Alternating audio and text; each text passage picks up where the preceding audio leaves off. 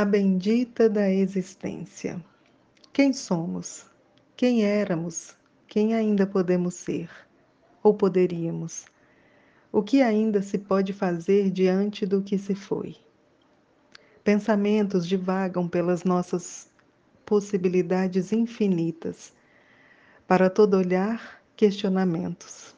Para toda vivência, incertezas tristezas que poderiam ter ficado para trás, alegrias que poderiam nos levar para frente, palavras a serem ditas, outras que talvez fosse melhor não terem sido. O que seria da existência se fizesse algum sentido? Por que fazemos o que fazemos?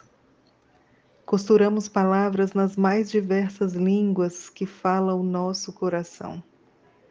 Alinhavamos com o suor dos nossos dias e arrematamos com o proclamar das nossas superações.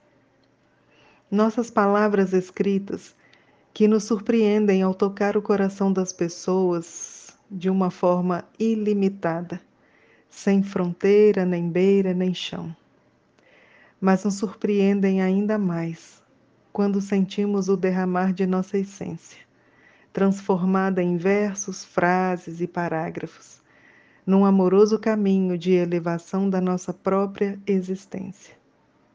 Em singela, porém generosa contribuição ao universo que respira ao nosso redor.